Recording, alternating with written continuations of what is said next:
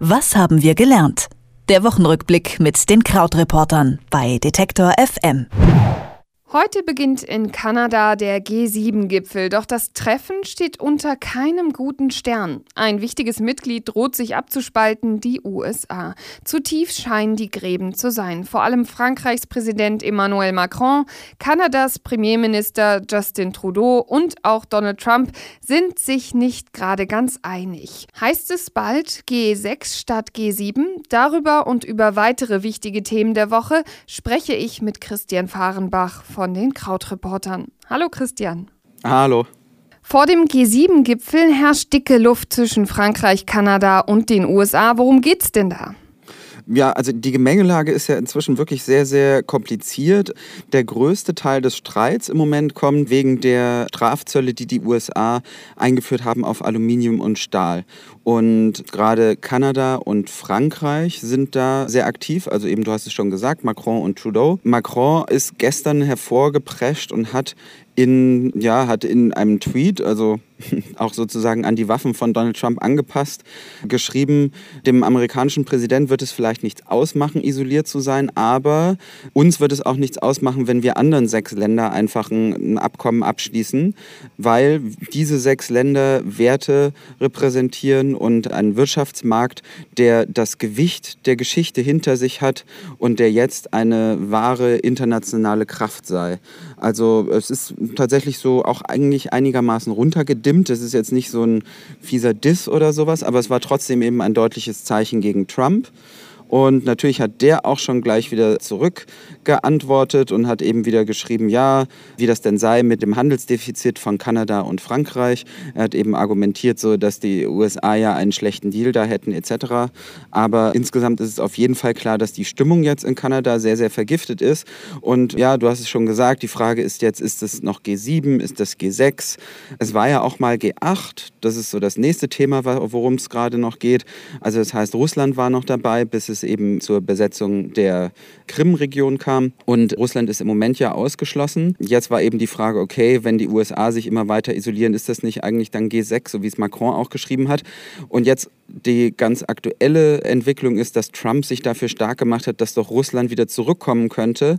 Also könnte es dann wieder G8 sein. Also es ist insgesamt ein äh, Treffen, was sehr, sehr kompliziert werden wird. Wenn wir aber jetzt mal so in die Glaskugel schauen und sagen würden, okay, die USA verabschieden sich, wäre das besonders furchtbar für das Gremium? Wäre das vielleicht auch das Ende des Gremiums? Also das ist ja sowieso ein Zusammenschluss, der jetzt keine, ich sag mal, keine demokratische Legitimation hat. Also es hat sich ja nie jemand hingesetzt und gesagt, wir bestimmen jetzt mal, dass diese Länder, also das sind eben die USA im Moment, Großbritannien, Kanada, Japan, Italien, Frankreich und Deutschland, dass diese Länder bestimmen sollen sozusagen über das Geschehen der Welt.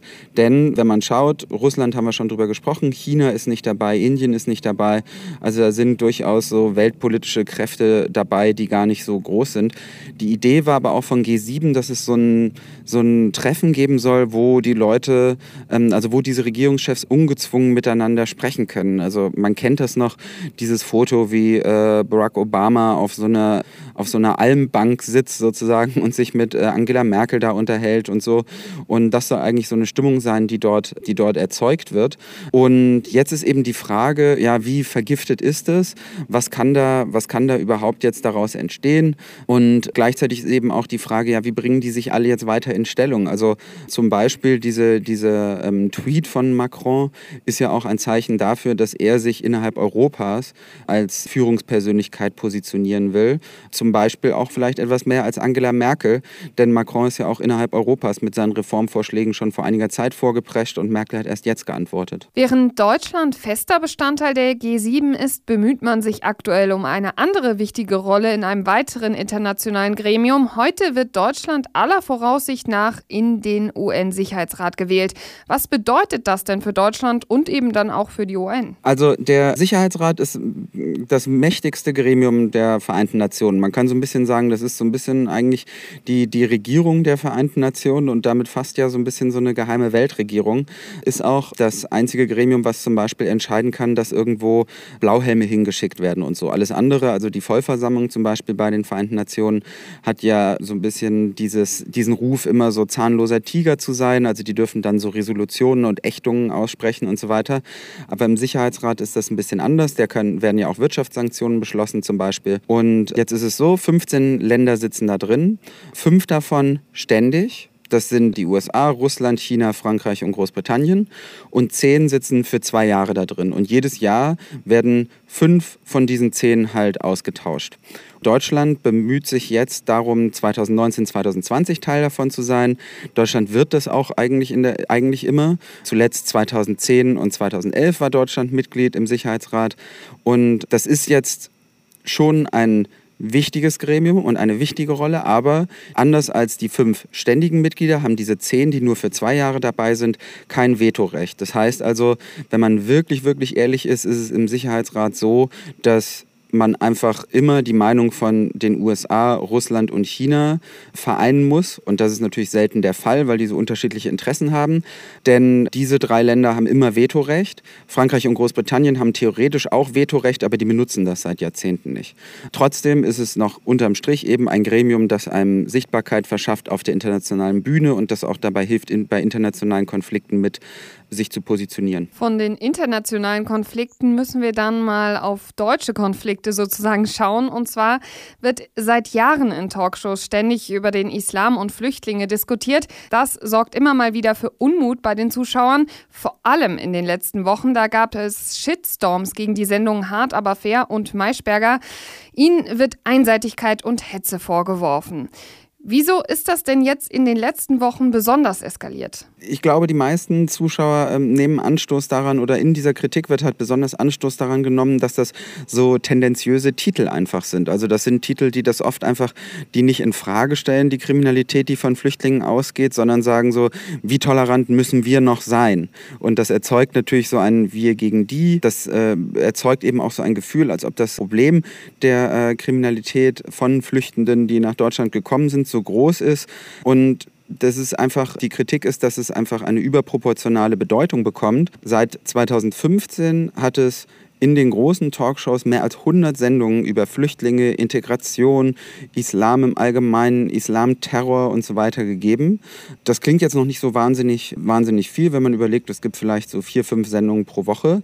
Aber im Vergleich ist es halt trotzdem viel. Zum Beispiel ist es so, dass das Thema Rechtspopulismus in der gleichen Zeit nur 21 Sendungen bekommen hat, rechter Terror nur zwei und selbst der NSU-Skandal, also so einer der größten Gewalt- und, und, und Ermittlungsskandale der letzten Jahrzehnte war nur dreimal ein Thema in den Sendungen. Und da wird eben dann angemerkt, naja, es sorgt es nicht dafür, dass die Gesamtstimmung über Flüchtlinge auch vielleicht unnötig negativ ist, weil halt in den Talkshows mit dem Millionenpublikum eine Stimmung erzeugt wird, die gar nicht der Realität entspricht. Ja, und dann ist es diese Woche auch nochmal eskaliert oder zumindest so in so einem kleinen, in so einer kleinen Debatte geendet, dass eben bei Hart aber fair zum Beispiel im Twitter-Account darüber diskutiert wurde, dass eben diese, diese ständige Themensetzung und diese Formulierung dazu führe, dass es ein besonderes Framing zu Flüchtenden gibt. Und Framing ist so ein Begriff eigentlich so aus dem Journalismus-Grundkurs. Im Prinzip also der Rahmen, der gesetzt wird, innerhalb dessen bestimmte Themen gedeutet sind. Also zum Beispiel in diesem Fall eben der Rahmen, Flüchtlinge sind kriminell. Hart aber fair hat da aber nur zurückgeschrieben, naja, wir können als Journalisten mit dem Thema Framing nicht so viel anfangen, sondern wir berichten nur und diskutieren nur darüber, was ist und was die Leute beschäftigt.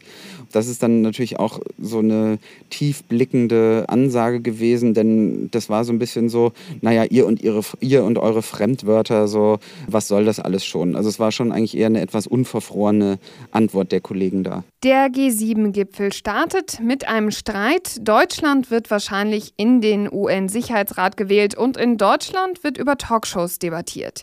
Über diese drei Themen habe ich mit Christian Fahrenbach gesprochen. Vielen Dank dafür. Ich sage auch danke. Tschüss, Karina. Was haben wir gelernt? Der Wochenrückblick mit den Krautreportern bei Detektor FM.